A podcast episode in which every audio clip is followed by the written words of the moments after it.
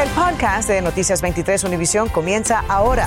Con todo lo que necesitas saber para estar al día. Muy buenas tardes. Les saludamos Mario Vallejo. Y también Jenny Padura, Ambrosio y Sandra están de vacaciones. Ahora les contamos que los CDC reportan más casos de la nueva variante Omicron en la Florida. A la vez, estudios demuestran que es poco probable que muchos de los portadores terminen hospitalizados. Mientras continúan las largas filas en algunos de los centros de prueba de COVID, uno de ellos está en Tropical Park, desde donde se nos une en vivo Iván Taylor. Adelante. Y las largas filas, por cierto, se han mantenido por más de 12 horas y ese patrón aún se mantiene como lo pueden ver. Muchísimas gracias, buenas tardes. Pero quiero mostrarles que a escasos pasos pueden ver el área donde se dirigen los interesados en vacunarse. La diferencia es abismal. Un médico de la red de hospitales Jackson confía en que esto pudiera ser una buena señal.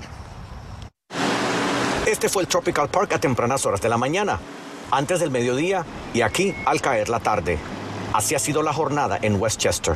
Es algo eh, alarmante, eh, a pesar de que la variante Omicron eh, parece ser un poco más o menos severa que la variante Delta. El doctor Orlando Rodríguez de Jackson South explica qué es lo que determina que los efectos de la variante Omicron sean leves. Que estamos comparando poblaciones que son un poco diferentes. En estas filas que se han visto en otros puntos de Miami-Dade como Hialeah, también en Broward, en el Parque C.B. Smith de Pembroke Pines, hay quienes se han vacunado y quienes no. También están aquellos que no han contraído ningún virus. Esas personas pueden experimentar síntomas severos. Por otra parte, ahora mismo nuestra población tiene una cierta inmunidad dada por la vacuna o por una infección previa. Por eso es que muchas de las personas que están desarrollando los síntomas ahora son síntomas leves. Lo que nos lleva a las últimas cifras de hospitalizaciones en el estado. Subieron del miércoles al jueves por más de 60 pacientes. Sin embargo, note que el miércoles fueron 230 hospitales, el jueves 10 hospitales más. Al ponerlo en perspectiva, a nivel del Estado, el porcentaje de camas para pacientes con COVID un poco más de 3.50%, 3.41 el miércoles. Es muy posible que eh, en los meses venideros pues podamos enfrentarnos a nuevas variantes del COVID-19. Así el doctor Rodríguez responde a la interrogante de que si esta sería la última mutación del coronavirus y creo que vamos a tener que seguir con las mismas campañas de vacunación y los mismos métodos de protección.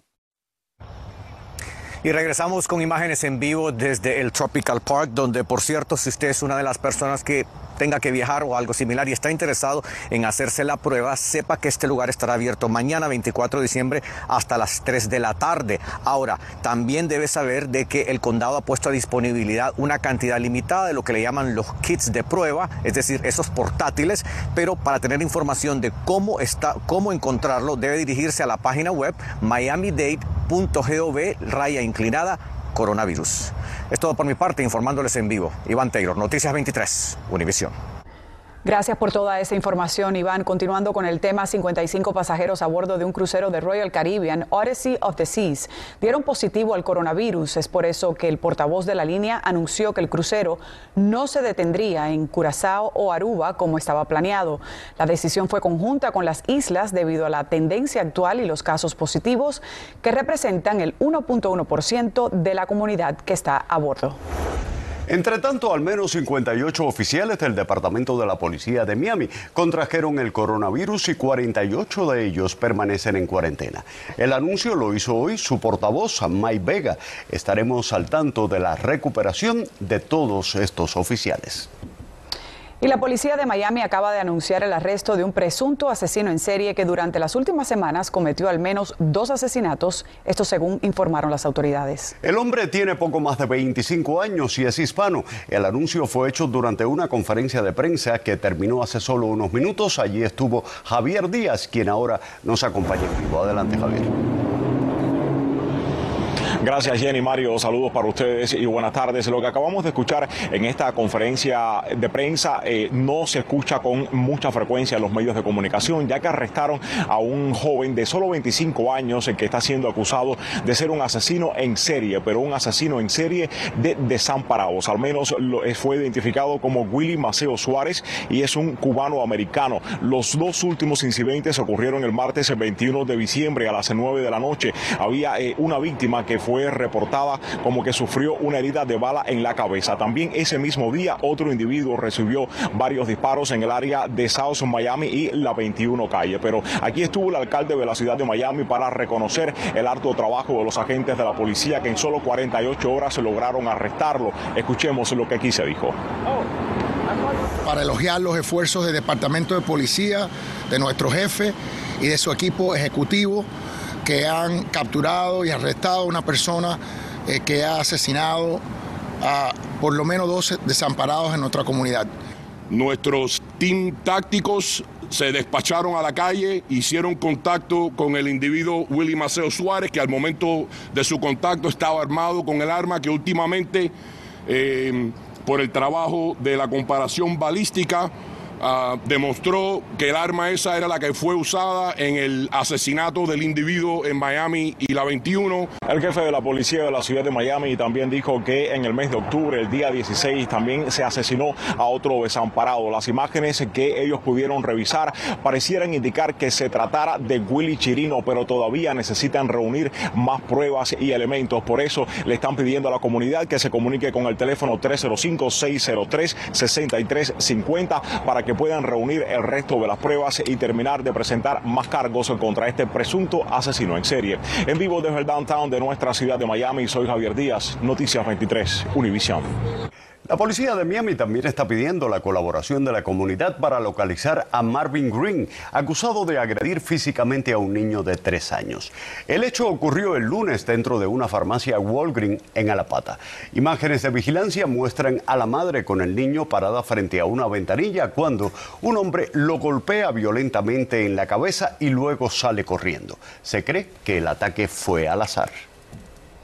Y la oficina del FBI en el sur de la Florida publicó la foto de un sospechoso que se cree robó una cantidad no especificada de dinero en una sucursal del banco Wells Fargo. Las autoridades dijeron que el incidente ocurrió en la sucursal localizada en el 6700 del noroeste de la calle 186 en los límites territoriales de Hialeah y Miami Gardens. En el incidente nadie resultó herido. Infórmate de los principales hechos del día. En el podcast de Noticias 23, Univisión. La FDA le dio luz verde a un nuevo tratamiento contra el virus del COVID-19. Se trata de la píldora de la compañía Merck. Y con esta ya son dos las opciones orales para quienes adquieran el virus y tengan condiciones preexistentes. María Alesia Sosa nos cuenta más. La Federación de Alimentos y Medicamentos aprobó este jueves la segunda píldora antiviral contra el COVID-19. Se trata de la pastilla de la farmacéutica Merck. Esto un día después de que aprobara la píldora contra el COVID-19 de Pfizer. Es tremendo avance que tenemos en, en contra la lucha del coronavirus. Son las primeras pastillas orales para el tratamiento del coronavirus. Según estudios, la píldora de Pfizer reduce casi 90% las hospitalizaciones y muertes, mientras que la de Merck reduciría este riesgo en 30%. Esto va a ayudar sobre todo a aquellos pacientes de riesgo a recibir tratamiento en su hogar de manera oral, que es mucho más sencilla, y va a prevenir de que el sistema hospitalario pueda llegar a un punto que se sature aunque la pastilla no es para todos. Primera pastilla que fue aprobada ayer de la compañía Pfizer es para aprobada para personas mayores de 12 años que sean considerados de algo riesgo. La de Merck que fue aprobada hoy es para personas mayores de 18 años. Pero lo cierto es que la disponibilidad del tratamiento de Pfizer inicialmente será mucho más limitada que la de Merck. Cuando la FDA aprueba un medicamento de esta forma, ¿cuánto se tarda en llegar a los consumidores? Podemos esperar que en una una o dos semanas ya sea accesible al público y tenemos que destacar que este tipo de tratamientos tiene que ser bajo prescripción médica.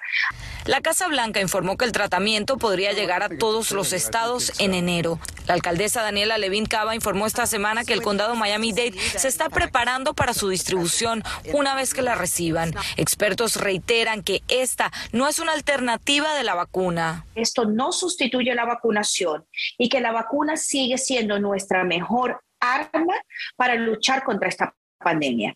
Los efectos secundarios serían leves y podrían incluir diarrea, mareos y náuseas. Eso sí, muy importante, esta píldora está contraindicada para mujeres embarazadas. En Pembroke Pines, María Alesia Sosa, Noticias 23, Univisión.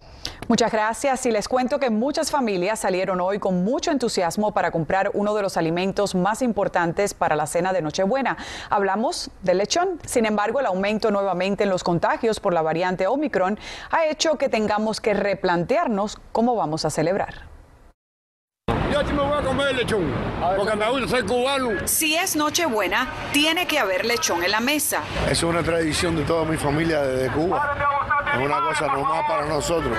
Compré un poquito para comprar el saco de carbón para cocinar.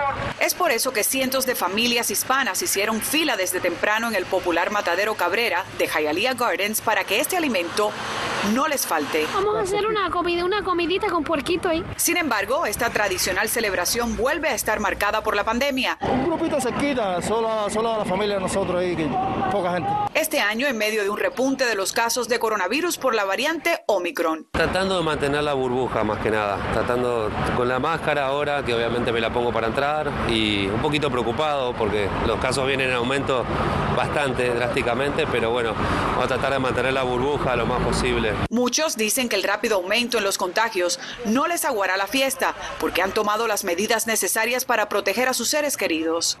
Voy a pasarle en casa, en casa con la familia. ¿Mucha gente en la reunión familiar? No, no mucha, como 10 o 12, no mucha. ¿Qué han hecho para poder cuidarse entre todos en medio de este resurgimiento de los casos? Siempre llevar la máscara y mantener la distancia. Los CDC recomiendan durante estas fiestas navideñas estar vacunados, reunirse al aire libre si es posible, realizarse una prueba casera el día antes y si tiene algún síntoma, no organizar ninguna fiesta y por supuesto usar la mascarilla en lugares cerrados si no está vacunado. Bueno, y entre las recomendaciones de los expertos de salud para estas fiestas es tener en cuenta también a los niños, ya que hay una población que aún no está vacunada. Mario. Y hablando de los niños, ellos también están sintiendo los efectos de los cambios de ánimo que han provocado en sus seres queridos la variante Omicron. Y es que son como una esponja que recogen todo lo que ocurre a su alrededor. Cuando todos pensábamos que la luz brillaba al final del túnel, con la reducción de casos y hospitalizaciones, llegó la variante Omicron. Cansancio, frustración y depresión son algunos de los síntomas de muchos en medio de la pandemia. Esta tarde abordamos al doctor Nelson Cordero, un psiquiatra experto en conductas humanas, para conocer qué debemos hacer para lidiar con estas situaciones. Lo más importante es que en este tipo de casos, yo pienso desde el punto de vista emocional, no exponerse a situaciones que, con las que quizás tú no te sientas muy cómodo. Eh, y eso sería uno de los partes principales desde el punto de vista eh, psicológico de cómo trabajar con estas nuevas frustraciones. Este experto también recomienda que cuando los problemas agobian y la cabeza prácticamente nos quiere explotar, entender que no está bajo nuestro control lo que ocurre en nuestro entorno. Tomar tiempo para nosotros en hacer cosas que nos interesen, ya sea leer un libro, eh, ver alguna película, ver algún programa de televisión, eh, algo en el patio, algún tipo de caminata, pero a la misma vez tampoco aislarse demasiado. En medio de todo, saber controlar nuestras reacciones hipocondríacas y las de otros miembros de la familia, que al enterarse que un conocido resultó positivo, ya comienzan a sentir síntomas. El cerebro es, un, es, un, es, un, es una parte del cuerpo que es bien potente y nos puede hacer sentir cosas que para nosotros son reales, pero son somáticas. O sea, no, quizás te pica un poquito la garganta, no significa que estás infectado con el virus, no significa que vas a acabar en el hospital. Los especialistas también aconsejan a quienes han sido diagnosticados con depresión u otras afecciones que busquen ayuda profesional. Mientras más rápido, mejor, pues el tiempo que usted se demore para buscar ayuda pudiera marcar la diferencia. Jenny. Excelentes consejos, Mario. Gracias. Y unos siete balseros cubanos fueron liberados después de pasar la entrevista de miedo creíble y ahora pues tendrán la posibilidad de solicitar asilo político.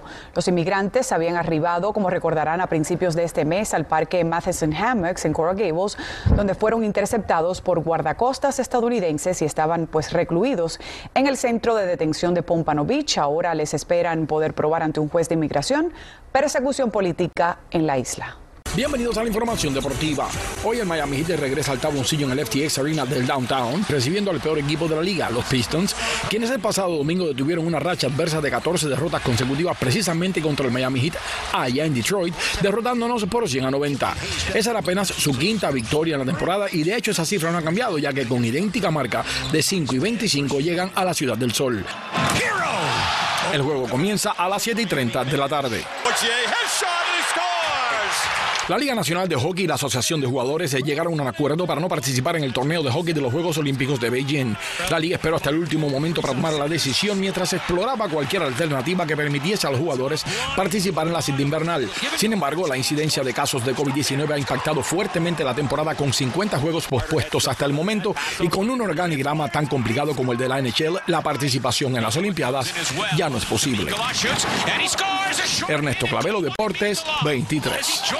Bueno, si usted tiene pensado visitar los parques de Orlando, tome en cuenta los nuevos protocolos porque a partir de hoy los estudios de Universal también impondrán el uso de mascarillas en todas sus instalaciones independientemente del estado de vacunación. La regla se va a aplicar también a City Walk y a todos los hoteles de Universal Orlando. Ya Walt Disney World Resort había retomado su mandato obligatorio de mascarillas en agosto. Bueno, y nuestros amigos de Univisión Radio realizaron un evento con el patrocinio de las distribuidoras de gasolina Sunshine en la estación ubicada en el 1690 del noroeste de la avenida 87 aquí en Doral. Bueno, allí regalaron 100 cestas navideñas a las primeras 100 familias que llegaron hasta ese sitio. En buena hora y feliz Navidad a toda nuestra comunidad. Así es, y yo aprovecho para desearles a todos feliz Nochebuena porque mañana estoy libre, así que... En nombre de todo el equipo de, Noticias 23, a ella, a usted, a todo el que está en el control, a todos ustedes. Así es, gracias también por la sintonía. Acabas de escuchar el podcast de Noticias 23 Univisión. Puedes descubrir lo mejor de los podcasts de Univisión en la aplicación de Euforia o en univision.com diagonal podcasts.